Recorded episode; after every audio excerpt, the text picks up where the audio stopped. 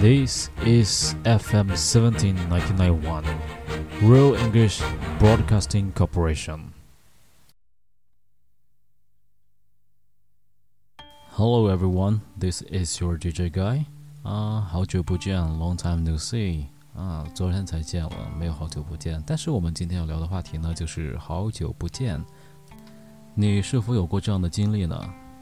和多年未曾谋面的朋友， 或者是之前的恋人，在街上不期而遇，那一刻你的心情是怎么样的呢？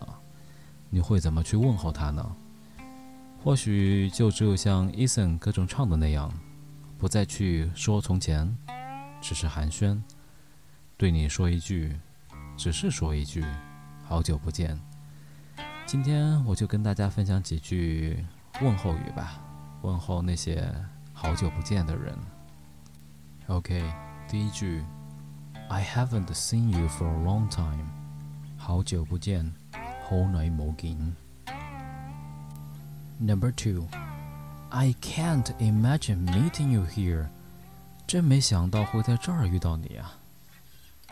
Number three，Hi，long time no see，Hi，好久不见。就跟节目开场的时候我说的那句话一样，Hi, long time no see. Four, it's been quite a while, hasn't it? 哎，是有一阵子了啊，不是吗？Five, I'm glad to see you again. I'm glad to see you again.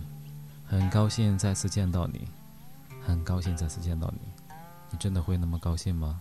再次见到，一定感慨万千吧。Six, what a surprise to meet you here! What a surprise to meet you here!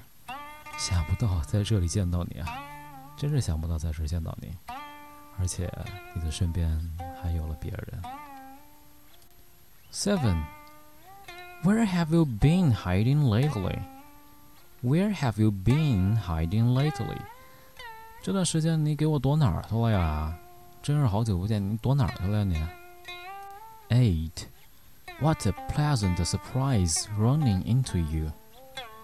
What a pleasant surprise running into you. 真是想不到会在这儿碰到你，真是想不到会在这儿碰到你哈。Nine, fancy meeting you here. Fancy meeting you here. 真没想到在这儿见到你，真是太梦幻了。